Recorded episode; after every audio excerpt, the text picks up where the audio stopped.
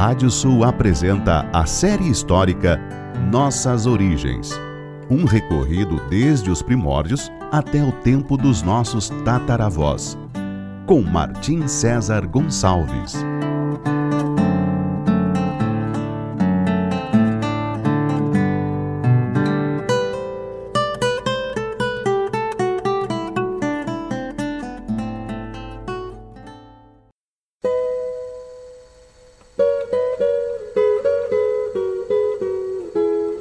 Série histórica Nossas Origens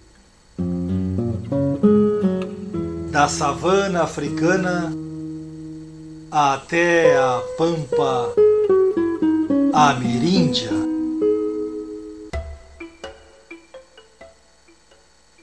Capítulo de hoje: A conquista muçulmana da Ibéria. Enquanto na Península Ibérica ocorria uma guerra civil na luta pelo trono, tendo de um lado os partidários de Áquila, filho do recém-falecido rei visigodo Vitiza, e de outro os apoiadores de Rodrigo, neto do antigo rei visigodo Quindasvinto, no outro lado, na margem sul do Mediterrâneo, as forças árabes haviam parcialmente conquistado e islamizado, após uma árdua luta de mais de meio século, os povos berberes do norte da África. Estes, que antes haviam sido relativamente cristianizados, receberam a nova religião do Islã como algo mais próximo a seus costumes de povos do deserto. Desde cerca do ano 700, o governador, ou vali em árabe, dessas vastas regiões, que iam da parte ocidental de Cartago até o Oceano Atlântico, era Musa ibn Nusair. Contudo, mesmo conquistando o norte da África, o baluarte de Celta, a cidade em frente à Espanha, ainda não se submetera aos árabes. Seu governador era um personagem que limita entre a realidade e a ficção, chamado de Dom Julian pelos cristãos e de Julian pelos muçulmanos. Depois que Musa ibn Nusair conquistou a cidade de Tanger, começou a assediar Celta, fazendo com que Dom Julián solicitasse a ajuda do rei visigodo Vitiza, quem enviou tropas em auxílio a seu vassalo. Dessa forma, o conde Dom Julián teria conseguido resistir àquela primeira investida árabe sobre sua praça forte. Depois, com a morte do rei Vitiza, os partidários de seu filho e possível sucessor Áquila provavelmente pediram apoio ao governador de Celta, mas nesse então já era tarde demais. Dom Julián já havia se rendido frente às forças árabes numerosas de Musa ibn Nusair, este que prestava contas ao califa de Damasco, com a concordância de seu superior, começaria então a empreender algumas operações de reconhecimento na Ibéria. Em julho de 710, enviou em missão o chefe berbere Tarif Ben Maluk, que desembarcou em um local que levaria seu nome daí em diante, Tarifa. Ele fez algumas correrias e acabou regressando ao norte da África. Porém, no ano seguinte, 711, possivelmente tendo sido solicitado como auxílio pelos partidários do pretendente ao trono espanhol, Áquila, um exército comandado por outro general berbere, mouro, portanto, Tariq ibn Ziad, cruzou as colunas de Hércules, que doravante também levariam seu nome, Monte de Tariq, Gibra Altar, era o início de uma era que duraria quase 800 anos.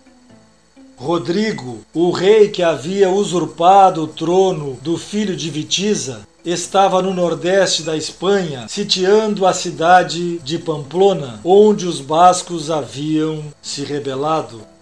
Ao saber do desembarque berbere, ele desceu em direção ao Mediterrâneo para travar batalha com os invasores.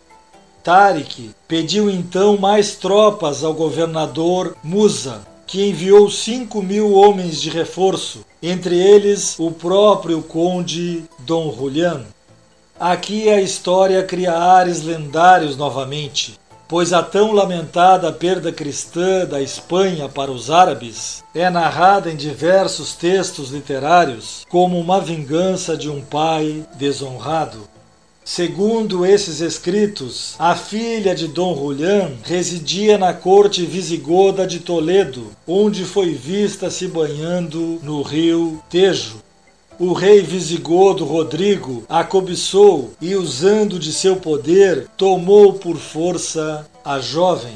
O pai dela jurou vingança e por isso teria guiado a invasão dos muçulmanos por trilhas que ele conhecia, convencendo-os da facilidade de tal realização, além das riquezas que seriam obtidas por quem a empreendesse.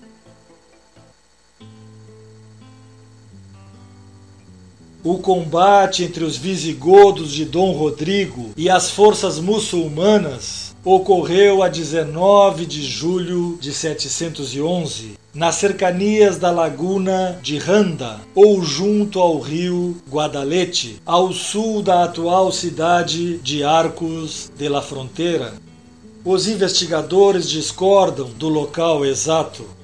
Essa batalha pôs um final ao período cristão visigodo sobre a Ibéria Dessa época só ficaria a arquitetura gótica em templos e outros edifícios, e também um foco de resistência cristã em uma pequena franja ao norte da Cordilheira Cantábrica.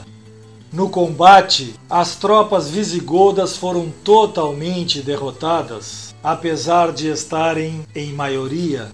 As crônicas cristãs apontam como causa a traição dos filhos e do irmão de Vitiza, o bispo de Toledo. O próprio rei Dom Rodrigo pereceu na batalha, sendo que seu corpo jamais foi encontrado. Áquila, seu opositor ao trono visigodo, ainda tentaria sustentar por mais três anos a ficção de que reinava na Espanha, mas os novos soberanos efetivos eram realmente os árabes secundados por seus auxiliares berberes, chamados de mouros pelos cristãos espanhóis. O general Berberi Tariq então se dirigiu para Córdoba e Toledo, a capital do reino visigodo, vencendo antes uma importante batalha próxima a Sevilha.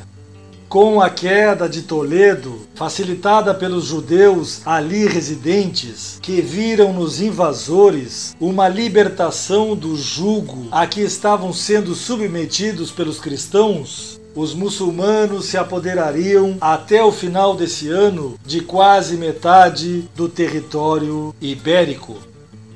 Do outro lado do Estreito de Gibraltar, o governador Musa ibn Nusair, vendo o surpreendente sucesso que seu emissário Tariq havia alcançado, provavelmente com certa inveja de suas façanhas, armou um exército de 10 mil homens todo feito de árabes e sírios, e tratou de conquistar as cidades espanholas ainda não submetidas.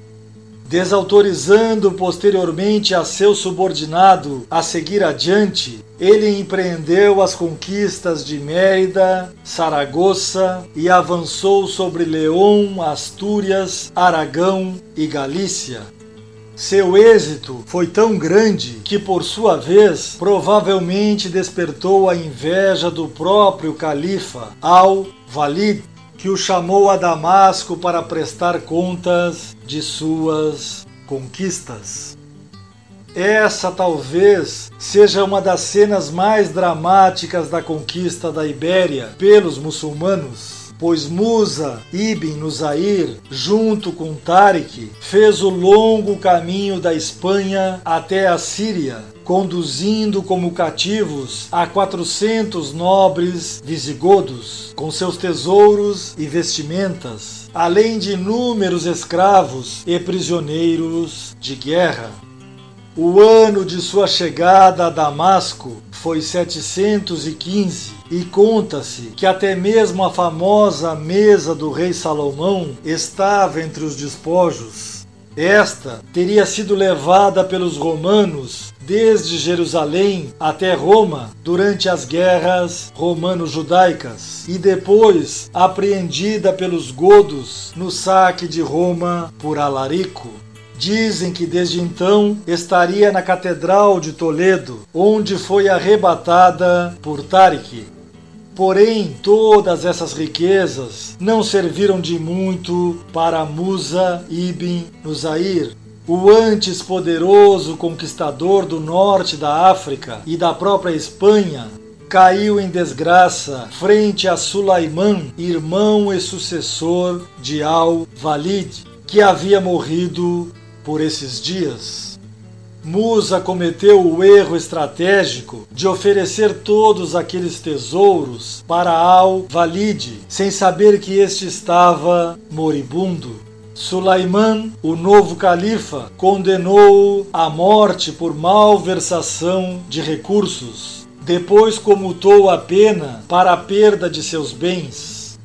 Dois ou três anos depois, Musa ibn Nusair morreria como um mendigo, possivelmente assassinado a mando do califa, enquanto um de seus filhos, Abd al-Aziz, comandava a província da Espanha, conforme ele tinha deixado em sua partida. Contudo, Aziz não governaria aquele território chamado de Al-Andalus por muito tempo. Um famoso romance medieval narra a derrota do rei visigodo Rodrigo frente às forças muçulmanas de Tariq. As hostes de Dom Rodrigo desmaiavam e fugiam, quando na oitava batalha seus inimigos venciam. Rodrigo deixa suas tendas e do acampamento saía. Vai só o desventurado, pois não leva companhia. O cavalo já cansado, nem mudar já se podia. Ontem era rei de Espanha, hoje não sou de uma vila. Ontem, vilas e castelos, hoje nenhum possuía. Ontem tinha criados e gente que me servia Hoje não tenho uma guarita que possa dizer que é minha. No próximo capítulo falaremos sobre o nascimento de Al Andaluz. Até lá!